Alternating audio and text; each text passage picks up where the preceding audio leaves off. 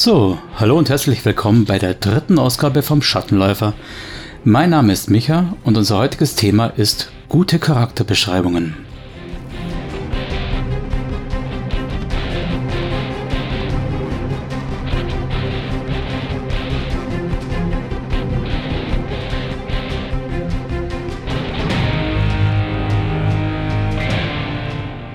Bevor wir ins Thema gehen, möchte ich noch kurz die Ask Me Anything Frage von Moritz beantworten.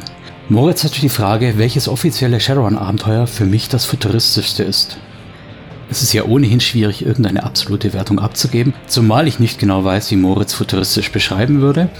Das heißt, das Ganze ist höchst subjektiv und nur meine Meinung und jeder andere von euch kann mir gerne seine Meinung sagen und kommentieren.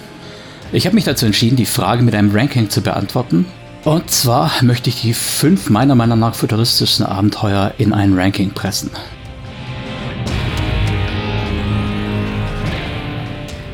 Ich beginne also mit einem traurigen fünften Platz.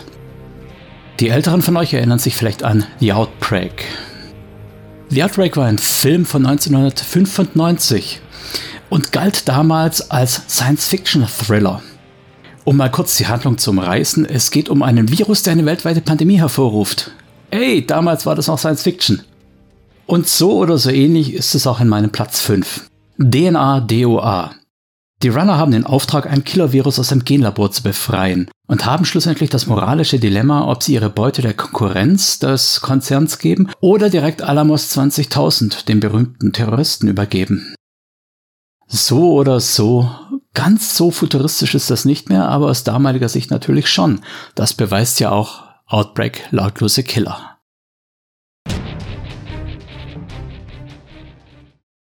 Platz 4 Geisterkartelle.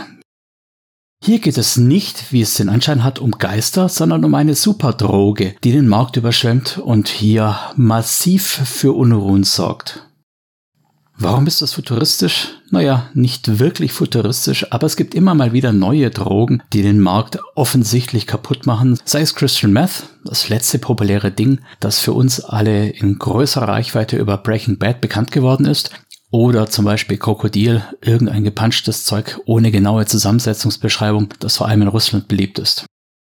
Wie auch immer, Drogenentwicklungen gehen natürlich weiter und insofern ist die nächste große Superdroge durchaus realistisch.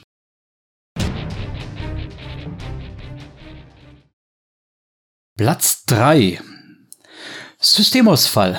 In Systemausfall geht es im Kern um das Scheitern der Kabelmatrix, wie es noch bis zur Shadowrun 3 üblich war.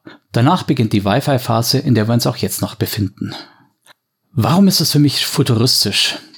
Ja, das Scheitern von Technologien, in die wir alle unsere Hoffnung gestellt haben, ist natürlich, vor allem jetzt in Hinsicht auf die elektrische Mobilität, ein durchaus futuristisch utopisches Szenario das ist jetzt nicht so weit weg, dass man sagen würde, kann niemals nicht eintreten. Und insofern eine Drohkulisse, die zwar nicht akut vor der Tür steht, aber doch jederzeit ums Eck kommen könnte.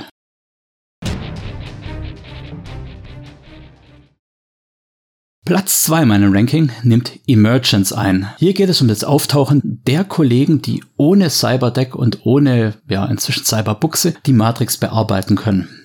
Ursprünglich hießen die noch Otaku, waren irgendwelche Wunderkinder, Legenden umrankt und so weiter. Und in Emergence wird eben das bearbeitet, nämlich das Auftauchen und Bekanntwerden der Existenz von Technomancern. Wer sich mit dem Konzept noch nicht so ganz beschäftigt hat, es geht im Wesentlichen darum, dass die Matrix als eine Art weltumfassendes Energienetz eine eigene Resonanz entwickelt, mit der sich die Technomancer synchronisieren und sozusagen wie in eine Art Geisterwelt eben in die Resonanz, in die alles überlagene Matrix eintauchen können. Die Matrix ist dann sozusagen der Astralraum für die Technomancer. Gut, das klingt jetzt eher nach Mystizismus und genau das ist es im Endeffekt auch. Aber wenn wir uns anschauen, dass auch in Babylon 5 das Psychor ist und dass wir in Star Wars die Macht haben, dass wir in Star Trek Kanzler Troy oder ähnliche Phänomene haben oder Q, der ja auch mehr tun kann als physisch möglich, dann ist klar, dass auch die Sci-Fi irgendwie, um ihre Erklärungslücken zu füllen oder um spezielle größere Effekte einzuführen, irgendwelche Mystizismen einbringen kann. Zu guter Letzt können wir hier noch zwei Zitate von Arthur C. Clarke anbringen. Wem der Name jetzt spontan nichts sagt, Arthur C. Clarke ist der Autor zum Beispiel von Odyssey im Weltall, der ja auch von Stanley Kubrick verfilmt wurde und damit einer der ganz großen der Science-Fiction-Literatur. Futuristischer geht's also kaum. Nach Arthur C. Clarke sind außerdem mehrere Awards benannt, die in seinem Namen vergeben werden. Und Arthur C. Clarke selbst hat gesagt, dass Magie nur eine Wissenschaft ist, die wir noch nicht hinreichend verstehen. Und dass jede hinreichend fortschrittliche Technologie von einer Magie nicht mehr zu unterscheiden ist. Ist natürlich völlig klar, wenn wir irgendwie mit unserem Smartphone in der Steinzeit landen würden, dann würden die Steinzeitmenschen diese bewegten Bilder oder die Möglichkeit, weit, weit weg mit Leuten zu reden, als Magie bezeichnen. Sie würden auch ein Feuerzeug als Magie bezeichnen, aber eben auch ein Smartphone. Und auch jetzt noch, wenn wir an Kinder denken, dann fragen sich Kinder natürlich auch, wie so ein Smartphone funktionieren kann. Der einzige Grund, warum dies nicht als Magie empfinden, ist, dass wir Erwachsenen ihnen es nicht als Magie vermitteln.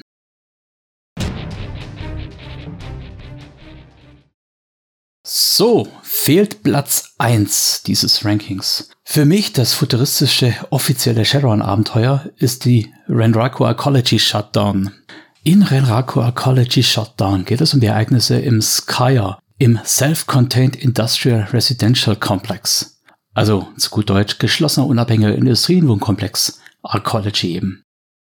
In den Ereignissen in Renraku Ecology Shutdown geht es darum, dass in der Ecology eine KI erforscht wurde und wie es natürlich so ist, gerät diese KI außer Kontrolle.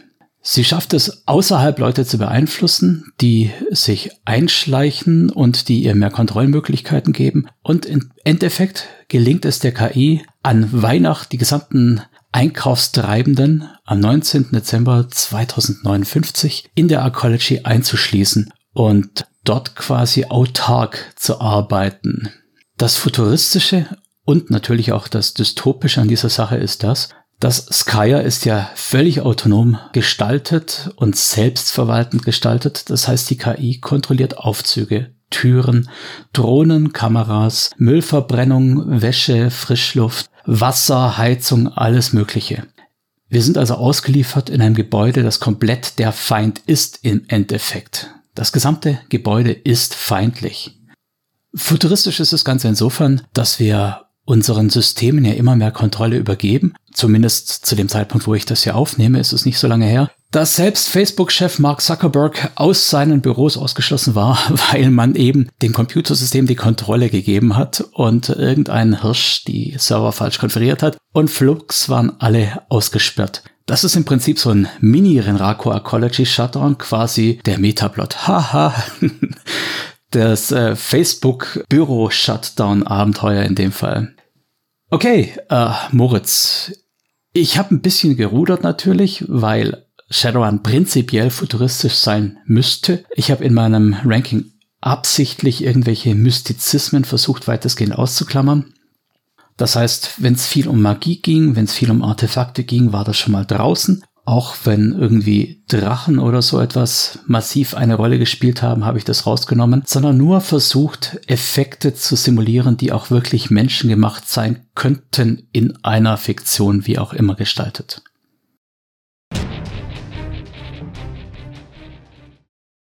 Ich habe mir eingangs vorgenommen, dass diese Folge etwas kürzer werden soll und hoffe, dass ich das auch durchhalte. Wenn ich dann irgendwas nicht erschöpfend genug erkläre, dann seid doch so frei und kontaktiert mich. Fragt einfach nach. Ich bin gerne bereit, das nachzubessern. Apropos nachbessern. Mir wurde gesagt, dass ich so ein bisschen viel Fremdworte verwende und die vielleicht manchmal ein bisschen besser erklären sollte. Zum Beispiel wurde ich gefragt, was narrativ verdichtet bedeutet. Also, narrative Verdichtung ist erstmal so ein Stilmittel, das wir eigentlich in fast allen Erzählungen kennen. Es ist natürlich völlig klar, dass die Reise quer durch Mittelerde kein repräsentatives Erlebnis ist, das der übliche Hobbit hat. Ganz im Gegenteil, die Hobbits werden ja ganz anders beschrieben. Und dasselbe gilt natürlich auch für viele Filme, viele Rollenspielcharaktere. Das, was den Charakteren im Film, im Spiel, im sonst irgendwas passiert, ist besonders. Das heißt, die Narration, das Narrativ hat eigentlich eine Anzahl von 1% Magietreibenden. In jeder Shadowrun-Runde mit fünf Spielern ist aber wenigstens ein Erwachter dabei. Und schon hätten wir 20%. Zum Beispiel. Narrativ verdichten können wir örtlich, so wie in der Lindenstraße, wo wirklich sehr, sehr viel auf sehr wenig Platz passiert. Wenn im selben Haus Homosexuelle ein Kind adoptieren, ein anderer an AIDS stirbt, ein Wirt einem Arzt äh, in den Rollstuhl gefahren hat und irgendwer ein finsteres Geheimnis hat und der Vater der Großfamilie heimlich mit der Schwester seiner Frau anbandelt, da ist schon sehr, sehr viel auf sehr engem Raum zusammengezogen. Das wäre also eine lokale narrative Verdichtung. Wir können das Ganze auch etwas metaphysisch betrachten und sagen, es gibt eine karmale Verdichtung. Ganz klassisches Beispiel in vielen Fantasy-Systemen, zum Beispiel in der gezeichneten Kampagne.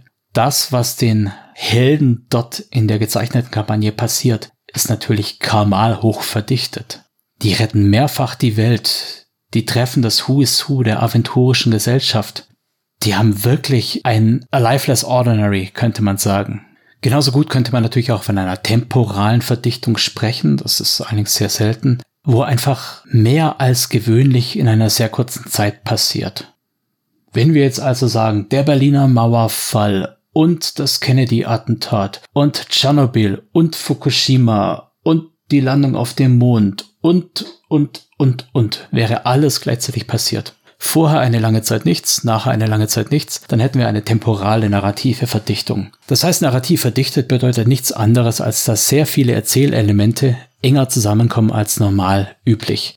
Auf Shadowrun betrachtet bedeutet das einfach nur, dass eure Spielercharaktere einfach die coolsten Säue im Universum sind. Und das ist okay dass eure Charaktere die coolsten Säue im Universum sind, ist völlig okay. Und dass denen mehr passiert wie dem Lohnsklaven in irgendeiner Ares-Enklave, das ist gewollt, weil wir spielen ja nicht die Lohnsklaven in der Ares-Enklave, auch wenn die Teil des Narrativs sind und prozentual der größte Teil natürlich. Wir spielen die Runner, denen diese extraordinären Dinge passieren.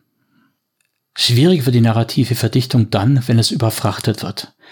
Wenn ihr also zum Beispiel als Charakter so eine Mary Sue gebastelt habt. Wer den Begriff nicht kennt, das ist in äh, Wikipedia ganz gut erklärt. Mary Sue war ein persiflierter Charakter, der in einer Star Trek Folge sowohl Kirk als auch Spock als auch Pille gerettet hat, glaube ich also der im Prinzip die großen Führer der Enterprise gerettet hat, nebenher Top-Abschlüsse hatte, super sympathisch war, alles konnte und dann quasi neben dem Mittagessen, das sie selbst für die gesamte Belegschaft gekocht hat, kurz hinterher mit einer Hand eine Herzdruckmassage macht, während sie mit der anderen Hand Uniformen für alle strickt. Also mächtig dick aufgetragen. Die Mary Sue Charaktere sollen dann auch eigentlich sehr, sehr beliebt sein, sind aber genau deshalb oft die Hasscharaktere von der Spielcommunity und der Spielleitung. So ein Mary Sue Charakter ist natürlich extrem narrativ verdichtet und verliert an Glaubwürdigkeit. Wenn ihr also auf euren Spielercharakteren eine gewisse Verdichtung habt, ist es völlig okay. Dass in einer Runner-Gruppe extraordinäre Leute sind, das legt quasi schon das ganze Thema nah. Weil ein Runner, der unterdurchschnittlich wäre, der wäre vermutlich recht schnell rausgefiltert worden.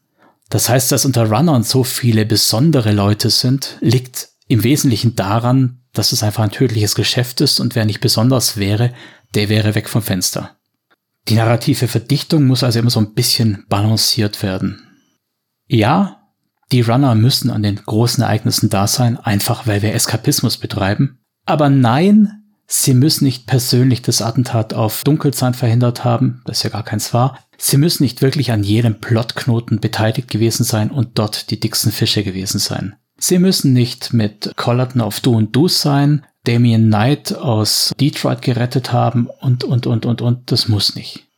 Sie dürfen in ihrer Peer Group die dicksten Fische sein, aber wirklich die Creme de la Creme, da beginnt dann die Immersion zu bröckeln. Ich hoffe, ich habe es halbwegs deutlich gemacht. Wenn nicht, gerne nochmal nachfragen.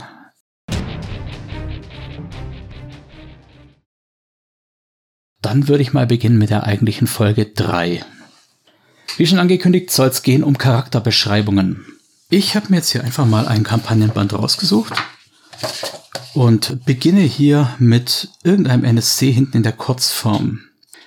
Bla bla bla ist der Barkeeper und Betreiber des Musikcafés bla bla bla. Er ist ein ausgemergelter hager Troll mit abgebrochenen rechten Haaren, dessen Hörner mit Freundschafts- und Lederbändchen wie Talismanen und Nippes geschmückt sind. Das ist eine Beschreibung, die wir hier haben.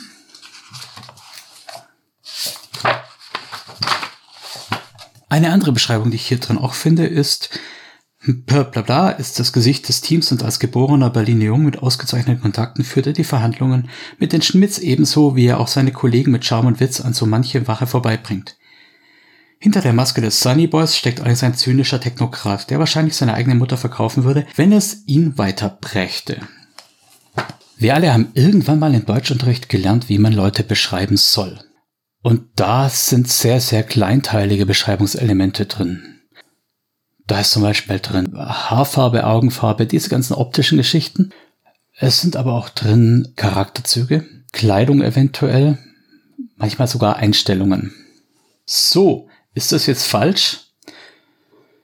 In der Schule würde der Lehrer sagen, es ist nicht falsch, es ist richtig, wenn ihr es richtig macht natürlich. Und auch in den offiziellen Abenteuern, was ich als zweites jetzt vorgelesen habe, gibt es ja durchaus Beschreibungen, die sinnvoll und richtig sind, aber mir geht es jetzt vor allem um Beschreibungen, wie ich meinen Spielern oder wie ich als Spieler anderen Spielern oder dem Spielleiter meinen Charakter gegenüber beschreibe. Und da ist das falsch. Okay, warum ist das falsch? Oder andersrum gefragt, wie beschreibe ich Charaktere in der Spielwelt am besten oder am schnellsten? Ja, am besten ist natürlich relativ, es geht dabei um meine Meinung und die ist genauso richtig oder falsch wie jede andere Meinung. Es kommt ein bisschen drauf an, was ich beschreiben möchte. Wenn es um NSCs geht, die ich mir im Prinzip im Moment schon aus den Fingern sauge, dann ist das allerbeste, was ich machen kann, die sogenannte Vignettentechnik. Vignetten sind so in etwa das Kleine, das Charakterbeschreibende, was die Tropen hinsichtlich der Erzählung sind. Also so Klischee-Muster. Diese kurzen Klischees beschreiben im Wesentlichen alles, was man über den Charakter wissen muss, wenn man nicht tiefer mit ihm interagieren möchte. Ganz klassisch ist im Western der mürrische Barkeeper, der Gläser ausreibt. Der langhaarige Rocker, der am Dresen sitzt und Bier trinkt.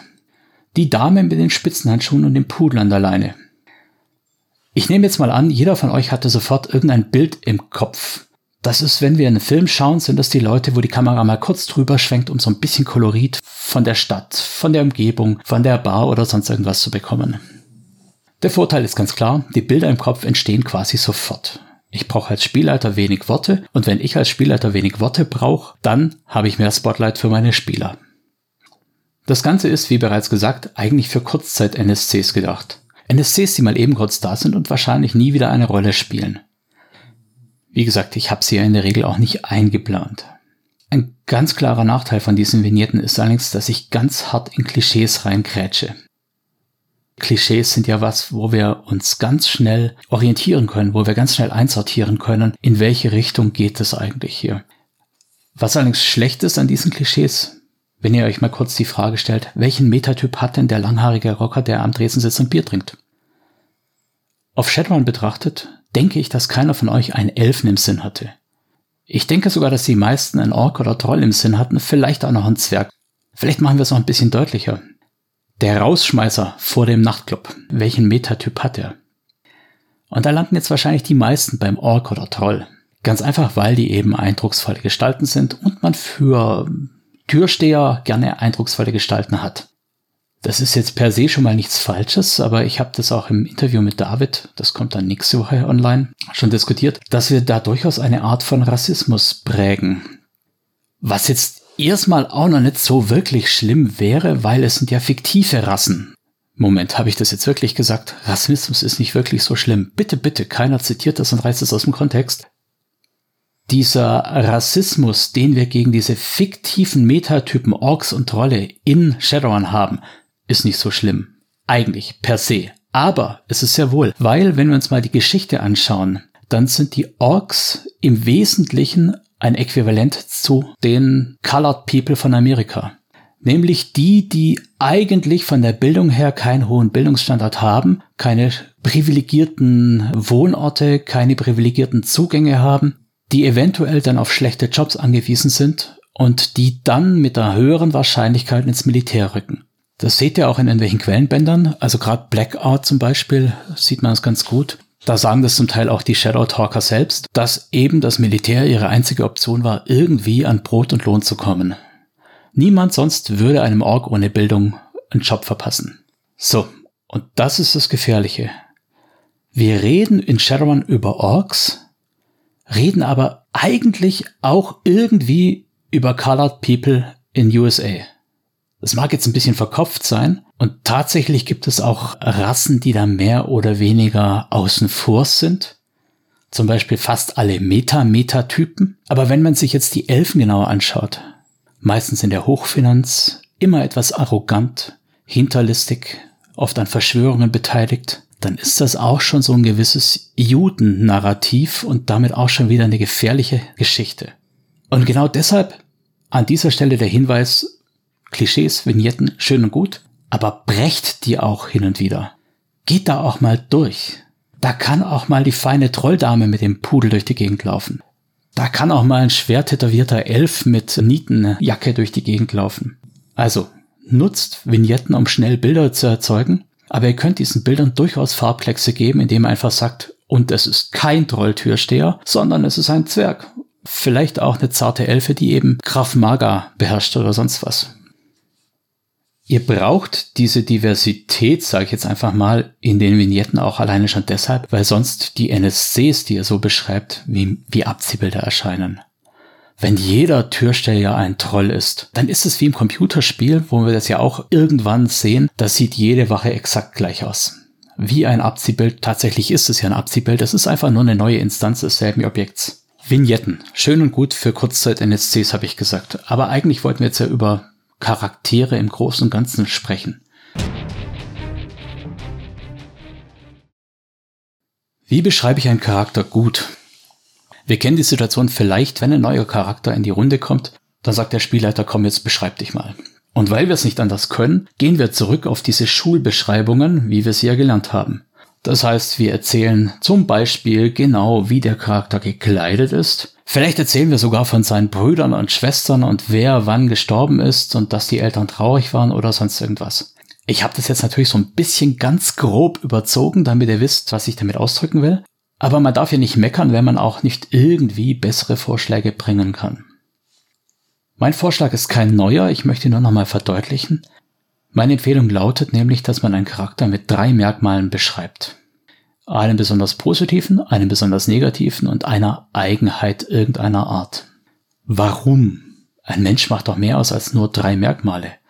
Die Erklärung ist die, dass in der Regel ein Merkmal dominant ist. Und dieses Merkmal lässt andere Sachen in den Hintergrund rücken. Denk mal zum Beispiel an den Kommandanten, den Feldwebel, der da mit äh, Speichelfäden vor dem Mund, hochrotem Gesicht und Zornesader seine Soldaten anschreit. Wenn der in seiner Freizeit jetzt Haikus liest, dann sieht man das in dem Moment nicht. Der steht da, die Brust rausgedrückt, hochroter Kopf dekoriert mit Orden und brüllt seine Soldaten an. Da ist egal, ob der privat gerne häkelt oder Kätzchen streichelt.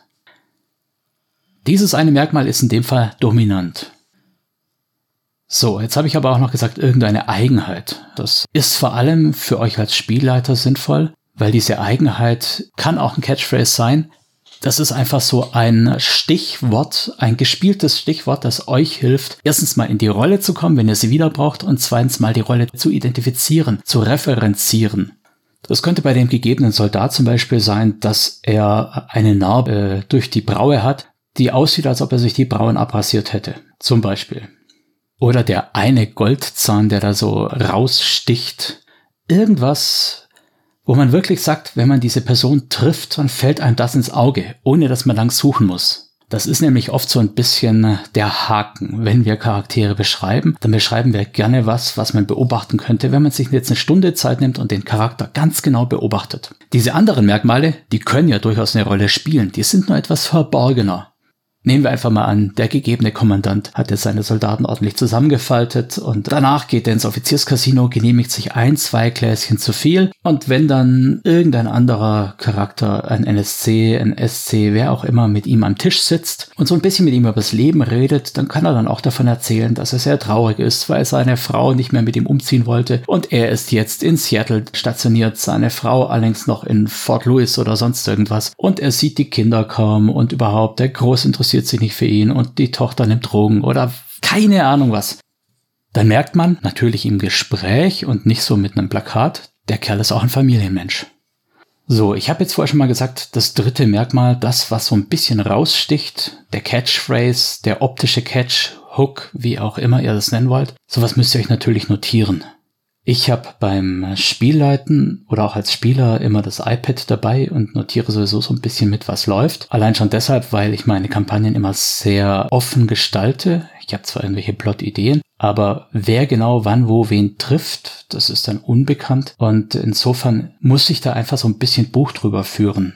Das heißt, ich schreibe mir den Charakternamen, diese drei Merkmale hin und vielleicht noch den Metatypus und ob versalbert oder erwacht. Und dann habe ich schon im Wesentlichen alles, was ich da brauche, um diesen Charakter auch mal wieder vorzuholen. Und tatsächlich ist es vor allem dieser optische Catchphrase, diese Besonderheit, das, was mir am besten hilft, den darzustellen, den zu spielen. Das gilt natürlich genauso auch für Spielercharaktere, weil auch Spielercharaktere nicht immer offen herumlaufen mit ihrer Charakterbeschreibung auf der Brust geheftet. Ich möchte vor allem nochmal darauf eingehen, dass ihr euch nicht auf Kleidung oder Ausrüstung fixieren solltet. Kleidung und Ausrüstung, das kann man ändern. Wenn ihr den Charakter auf Kleidung und Ausrüstung reduziert, wie identifiziert ihr den Charakter dann später, wenn er zum Beispiel in Tauchausrüstung und ohne Waffen und ohne seine ursprüngliche Kleidung irgendwo eindringt? Wie beschreibt ihr den dann? Wenn also Kleidung und Ausrüstung das ist, euer Signature Tool ist, dann seid ihr fast nichts mehr, wenn ihr das nicht mehr habt. Und das gilt natürlich vor allem auch für NSCs, weil ihr, wenn ihr Spielleitung seid, so viele Charaktere führt, dass ihr natürlich nicht von allen die Augenfarbe und den Dialekt und äh, das Mindset drauf habt. Das könnt ihr auch nicht notieren. Niemand kann in zwei Stichworten das Mindset eines Menschen notieren. Dann habt ihr eigentlich nachher nichts mehr, wenn ihr euch nur auf die Optik reduziert. Das heißt, in dem Moment, wo eure NSC, die ihr eigentlich schön aufgebaut habt, in dem Moment, wo eure NSC in Standardrüstung und Standardbewaffnung auf die Charaktere treffen, dann sind die nur noch Abziehbilder. Dann sind die generische Kobolde oder Standard-Konzerntruppen oder Lone Star oder wer auch immer. Okay, ihr merkt's vielleicht, wir haben uns so ein bisschen vorgearbeitet. Von den Vignetten die ja so ein Einzelbild ist, so ein unspezifisches Einzelbild wie so ein Prägestempel, zu diesen drei Merkmalen. Diese drei Merkmale sind vor allem dann wichtig, wenn ihr die Continuity pflegen wollt oder müsst. Und das würde ich an eurer Stelle auf jeden Fall wollen. Es ist nichts frustrierender, wie wenn ein Spieler nach zwei Monaten Pause herkommt und dann äh, der Hund anders heißt oder er gar nicht mehr weiß, dass er einen Hund dabei hatte. Also, Notiert euch eure Merkmale als Spieler, als Spielleitung sowieso. Und äh, dann habt ihr jetzt ja gerade schon gesehen, wir bauen so ein bisschen auf vom Kleinteiligen ins Großteilige. Während die Vignetten nur so ein Prägestempel, so eine Outline waren für einen Charakter, sind die drei Merkmale natürlich schon was sehr Individuelles. Gehen wir noch mal einen Schritt weiter. Wenn man mit dem Charakter jetzt längere Zeit interagiert, zum Beispiel in der Kneipe, wenn der Kommandant langsam tipsy wird, dann kommen da immer mehr Facetten dazu. Beschreibt Sachen also nicht so mit dem Dampfhammer von vornherein, hier kommt ein neuer NSC, jetzt lese ich einmal fünf Minuten vor, wie der aussieht, sondern lasst die Spieler NSCs entdecken. Genau dasselbe gilt natürlich als Spieler. Wenn da der neue Charakter ans Lagerfeuer kommt, dann erzählt er auch nicht gleich im allerersten Moment alles, was man über ihn wissen kann. Am besten ist es natürlich, wenn man diese Beschreibung darstellt und nicht wirklich explizit sagt, so, jetzt kurz mal off-Character, beschreibe ich euch mal, wie ich aussehe und dann können wir wieder weiterspielen. Es ist natürlich klar, dass ich in Character nicht sagen kann, ich habe übrigens das und das an. Natürlich geht das, aber es würde ziemlich dämlich wirken. Niemand kommt im roten T-Shirt aus dem Busch und sagt, hey Leute, ich habe übrigens ein rotes T-Shirt an. Also braucht ihr schon eine gewisse Off-Time, wo ihr so ein paar optische Sachen beschreiben könnt. Aber alles andere, was da so kommt, das kann man in die Beschreibung einbringen. Da kann man das Gespräch auch so ein bisschen steuern. Irgendwo eine politische Meinung platzieren oder einen markigen Catchphrase einbringen. Ganz wichtig, egal ob Spielleitung oder Spieler, beschreibt, was man wahrnimmt. Solange niemand die rosa Unterhose sieht, gehört die rosa Unterhose auch nicht in eine Beschreibung. Solange der Charakter, egal ob Spielercharakter oder NSC, solange der Charakter nicht aktiv gerade Gedichte liest, ist die Beschreibung liest gerne Gedichte, einfach überflüssig. Die ist nicht intradiegetisch, das ist nichts, was die anderen Agierenden erfahren könnten. Genauso Emotionen, dass der seinen Chef hasst, das ist eine Sache, die man mitbekommt, wenn sein Chef in irgendeiner Weise angespielt wird oder vielleicht sogar da nichts. Vielleicht würde er sich sogar dann noch im Griff halten und eben nicht offenbaren, dass er seinen Chef hasst. Dann beschreibt Wahrnehmungen und keine Schlussfolgerungen. Damit ist gemeint, wenn jetzt die Spielercharaktere einen Händler durchsuchen, weil sie einen Schmuggler befürchten, dann sollte die Spielleitung nicht sagen, der Händler ist wütend, weil der könnte aus diversen Gründen wütend sein. Er könnte ein Date mit seiner Frau haben und wenn er zu spät kommt, kriegt er Ärger und er ist wütend, weil er aufgehalten wird. Er könnte schon mal durchsucht worden sein und dabei haben die Wächter ihm ein paar Eier zerschlagen und natürlich sind sie nicht für den Schaden aufgekommen. Er könnte wütend sein, weil er tatsächlich was zu verbergen hat. Aber warum der wütend ist, das sagt er niemandem. Zumindest nicht zwangsläufig. Also, die Beschreibung, der Händler ist wütend, weil, ist per se schon mal falsch. Weil ist die Schlussfolgerung, auf die die Spieler im Idealfall selbst kommen sollten. Der nächste Tipp, den ich für euch habe, ist, redet nicht drüber, sondern tut es. Wenn also der Charakter stottern soll, dann solltet ihr nicht sagen, mein Charakter stottert übrigens, als er euch erzählt, wie der Bauplan aussieht. Denn das sagt man einmal, aber nicht bei jedem Satz nochmal neu dazu. Und irgendwann verliert sich's. Das heißt, die Information, der stottert, die da ganz am Anfang mal gedroppt wurde, die wirkt mit der Zeit immer schlechter. Die verschwindet quasi aus der Charakterbeschreibung eures gemeinsamen Shared Imagination Space. Das heißt, dass der stottert, verschwindet aus dem Charakter raus. Das heißt, redet nicht drüber, dass er stottert, sondern tut es. Das geht mit Stottern, das geht mit Blinzeln, das geht mit Lispeln, das geht mit Schreit immer, das geht mit Flüstert immer, das geht auch mit Schaut seinem Gegenüber nicht in die Augen. Gut, online ist es vielleicht jetzt gerade ein bisschen schwierig, weil wenn ich nicht in die Augen schaue, schaue ich nicht in die Kamera und nicht auf den Bildschirm oder so. Und das ist natürlich ein bisschen schwierig, das dann noch zu halten. Aber für alles andere gilt, redet nicht drüber, tut es. So, habe ich jetzt eine tolle Regel aufgestellt und muss sie gleich wieder umschmeißen. Warum muss ich die umschmeißen? Ganz einfach. Wenn jemand jetzt sagt, mein Charakter redet bayerisch, habe ich jetzt eben gesagt, rede nicht drüber, tu es. Wenn du jetzt einen SC führst, dann ist es natürlich viel einfacher, weil du einen SC hast und dieser eine SC, der redet halt entweder Hochdeutsch oder Bayerisch oder was auch immer er redet. Aber er hat einen Dialekt. Und du nimmst dir dann keinen Dialekt, den du überhaupt nicht beherrschst. Insofern, wenn du zum Beispiel aus dem Schwabenland kommst, na kannst halt auch sagen, dass dein Charakter Schwäbisch schwätzt, dann ist das schon okay. Die Spielleitung hat aber das Problem, dass sie eine Anzahl X an NSC hat und die reden nicht alle Schwäbisch. Die reden Schwäbisch, Bayerisch, Berlinerisch, Norddeutsch, Hochdeutsch, was auch immer. Vor allem ist es natürlich sehr schwer, als Spielleitung diese Dialekte durchzuziehen. Dann kommt der NSC ums Eck und sagt vielleicht noch, weil du das als Spielleitung kannst, auf Schwäbisch Chris Gottle. Und danach hört es dann vielleicht schon auf. Wenn du als Spielleitung diese Dialekte nicht durchziehen kannst, dann ist es genauso wie in dem Stottern, was ich vorher beschrieben hatte.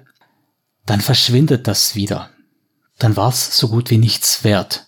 Schlimmer noch, wenn der Dialekt nicht immanent zu dem Charakter gehört, dann verwendest du vielleicht beim nächsten Mal einen anderen Dialekt. Oder du nimmst Dialektbrocken aus unterschiedlichster Weise, weil du diesen einen Dialekt nicht klar kannst. Eng verwandt bayerisch, schwäbisch, hessisch zum Beispiel. Da kann es schon mal vorkommen, dass du dieses eine Phrasenteil von dort nimmst und dieses andere Phrasenteil von dort. Und das kann mehr irritieren, als es der Immersion dient. Und genau das ist ja unsere grundlegende Absicht, nämlich diese Immersion. So, ich wollte die heutige Folge halbwegs kurz halten. Das ist auch schon nicht mehr ganz so gut geglückt. Für die nächste Folge habe ich vor, das Dilemma des Straßensamurai zu beleuchten. Und dann habe ich neulich ein Ask Me Anything von jemandem bekommen, der die Verknüpfung von Earthdawn und Shadowrun näher beleuchtet haben wollte. Ich habe da ein bisschen recherchiert und das Thema gefällt mir zum einen so gut und zum anderen ist es so umfassend, dass ich daraus also kein Ask Me Anything machen werde, sondern direkt eine eigene Folge, die dann wahrscheinlich als Folge 5 rauskommt.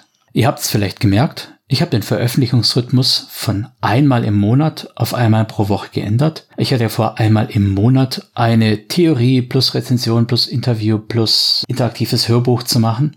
Habe das jetzt dahingehend umgestellt, dass ich immer eine Interviewfolge, eine interaktive Hörbuchfolge, eine Theoriefolge habe und eventuell noch Rezension oder Messebericht zwischen reinbringe. Das heißt, ihr könnt mich grob wöchentlich erwarten. Nächste Woche kommt das Interview mit David Gerade, dem Autor von Venigos Wahrheit, on Air. Und daraufhin wieder ein interaktives Hörbuch, wie es mit Thorn und seiner Crew weitergeht. Das heißt Interviewfolge am 12. November interaktive Hörbuchfolge am 19. November, wenn ich den Messebericht nicht bis dahin schon geschnitten habe. Ansonsten am 26. November. Das heißt, die nächste Theorie mit den Straßensamurais wäre am 3. Dezember. Bis dahin, ich hoffe, ihr konntet was mitnehmen. Macht's gut, würfelt gut, seid brav, ärgert die Spielleitung nicht, ärgert eure Spieler nicht. Bis dahin, euer Micha. Ciao.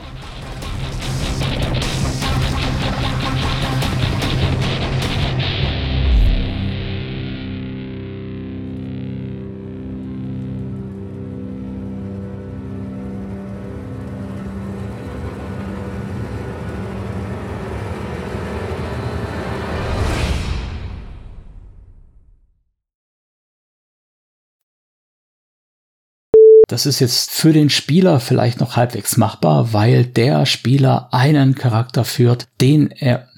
Scheiße, gendern. Ihr habt es vielleicht gemerkt, ich habe den veröffentlichten Rhythmus...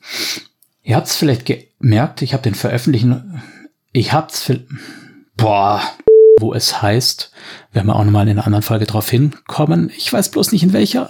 Ich bin gerade ein bisschen überlastet mit Themen. Äh, noch, noch mal kurz zurück. Shadowrun-Logo und Inhalte mit freundlicher Genehmigung von Pegasus Spiele unter Lizenz von Catalyst Game Labs und Tops Company Incorporated. Copyright 2020 Tops Company Incorporated. Alle Rechte vorbehalten. Shadowrun ist eine eingetragene Handelsmarke von Tops Company Incorporated. Die Musik stammt vom Album Silicium von der Band Erdenstern und heißt A Reckless Chase. Die Verwendung im Rahmen dieses Podcasts erfolgt mit freundlicher Genehmigung von Erdenstern. Alle Rechte bleiben bei Erdenstern.